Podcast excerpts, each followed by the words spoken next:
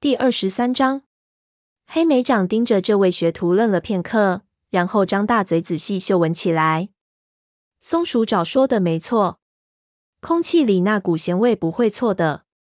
这新鲜的味道将他带回了之前的梦境之中，咸水的苦涩一浪一浪的涌上来，将他包围。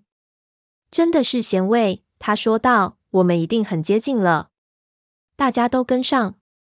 黑莓长冲进风里。落日的余晖恍惚了他的视野，他往后一瞥，只见同伴们都跟了上来，就连褐皮也加快了踉踉跄跄的步伐。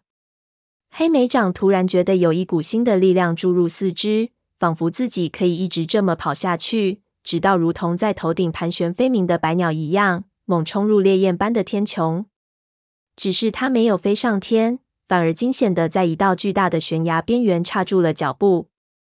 在距他前掌不过一老鼠身长的地方，陡峭的沙质坡面直直坠下，形成一道绝壁。悬崖底部，滚滚波涛被拍成碎末。在他的正前方，一蓝绿色水面浪涛翻涌，无边无际地延伸出去。的平线上，太阳正缓缓沉入其中，放射出的烈焰如此炫目，逼得黑莓长眯起眼睛。橙色的火焰直跨过水面。烧出一条如殷红血水般的道路，几乎延伸到了悬崖底下。几只猫看得目瞪口呆，怔了半天。最后，黑莓长抖了抖身子：“我们得赶快了。”他说道：“一定要赶在天黑之前找到那个藏着獠牙的岩洞。”然后静候午夜的降临，鱼尾加了一句。黑莓长左右张望着，却看不出应该走哪条路。他随便定了个方向，便带领大伙沿着悬崖顶部往前走。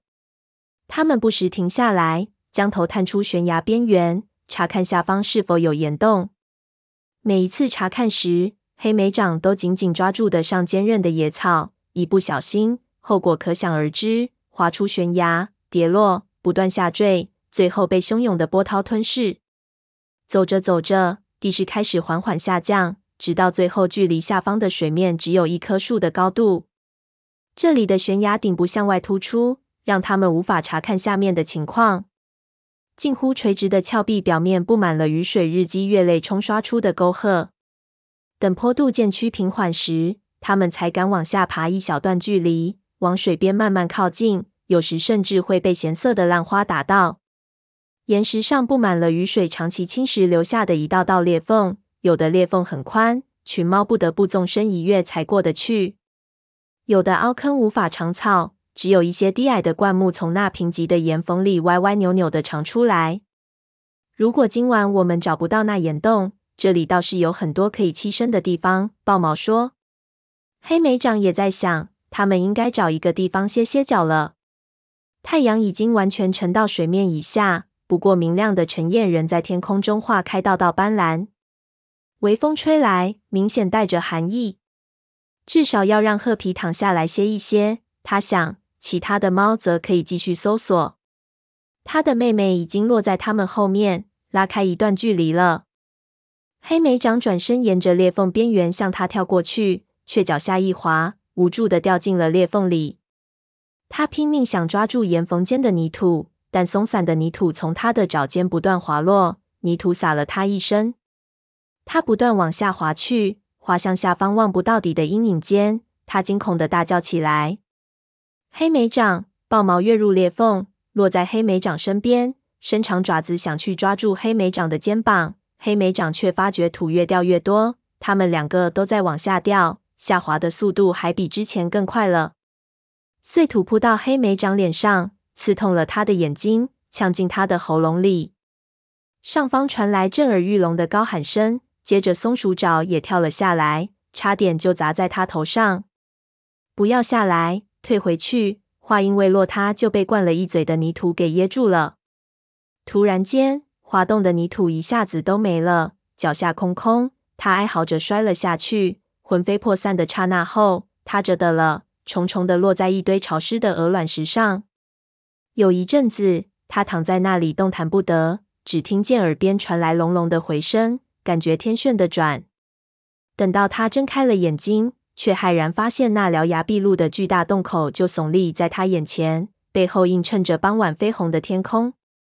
他正想爬起来，一阵水浪突然涌了过来，漫过他的脚掌。他惊恐的喊叫被灌入口中的水流猛然截断，梦中可怖的咸味再度将他包围。黑莓掌拼命踢打四肢，但波涛还是将他无情的推向那排獠牙处，然后又抛回来。他不知道自己在哪儿，也不知道自己该往哪个方向游。咸水灌进了他的眼睛和耳朵，在他身边不停怒吼着。他竭力想喘口气，却吞下了更多的咸水。他快没力气了，绝望的挣扎越来越疲弱了，令他窒息的冰冷波涛眼看着就要淹没他的头了。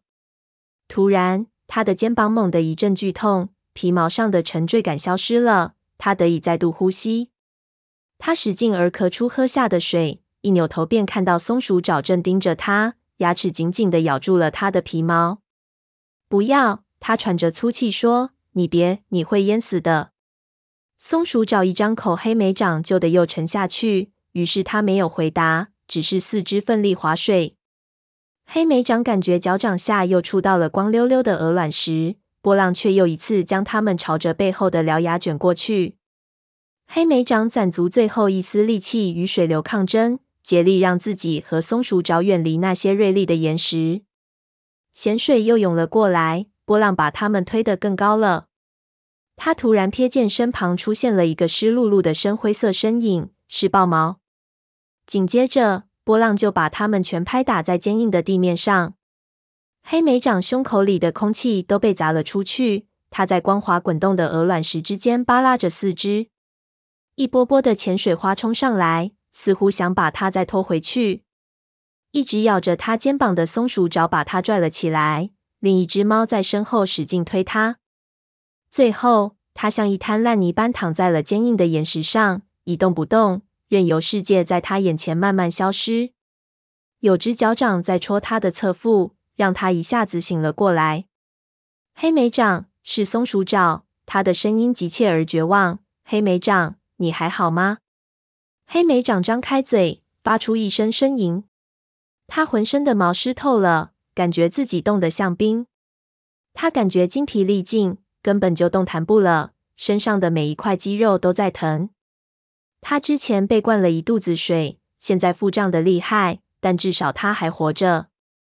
他费力地抬起头，声音粗哑地说：“我没事。”“哦，黑莓掌，我还以为你死了。”等他的视线慢慢变得清晰了，才发现松鼠爪弯腰看着他。黑莓掌从没见过松鼠爪如此懊丧的样子，哪怕是之前在森林里被他父亲责骂，他也没有这样过。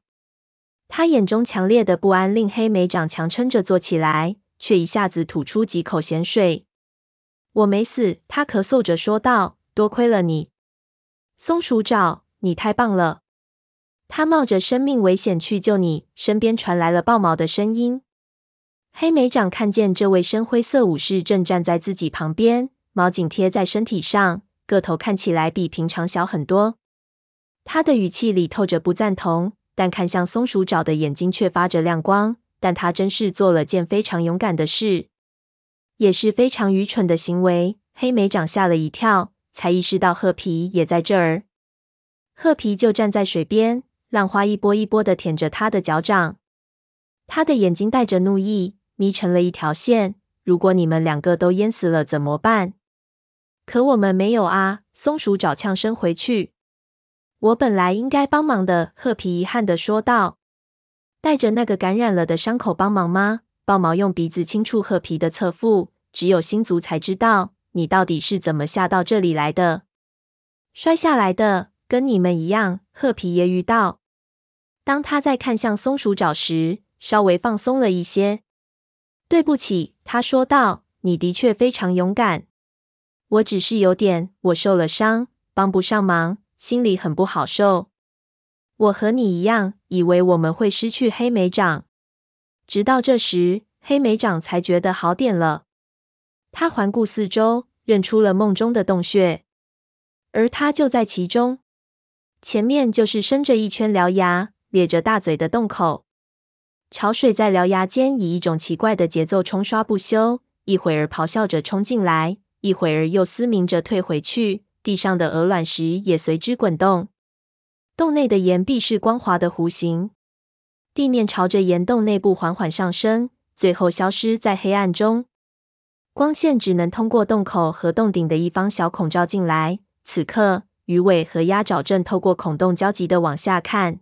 “你们没事吧？”鱼尾高声喊道。“我很好。”黑莓长踉跄着站起身说道。“我觉得我们已经找到地方了。你们等一会儿，我们马上下来。”鸭爪说道。黑莓长差点就喊出声，命令他们待在原地。可是鸭爪根本不会听他的。但当黑莓长靠近洞壁仔细查看的时候，他发现石壁上有道道石棱与岩缝，安全的爬下来再爬出去应该没有问题。鱼尾和鸭爪小心翼翼的往下爬，最后踏到洞底，站直身子四处张望着，眼睛兴奋的放光。我们非得在这儿待到午夜吗？松鼠爪本来一直在舔胸口湿透了的毛，这时仰起头问道。他说话的声音在岩壁间诡异的回响着。我想，黑莓长刚一开口。突然又停住了嘴，他全身的肌肉突然绷紧了。岩洞深处的黑影里传来了某种有力的摩擦声，一股浓烈的臭味钻进他的鼻子。一个影子动了起来，并不全黑，还夹杂着道道白色。影子笨拙地移动到微弱的光线下，现出一个令他们毛骨悚然的熟悉身影——森林猫最为致命的敌人之一——獾。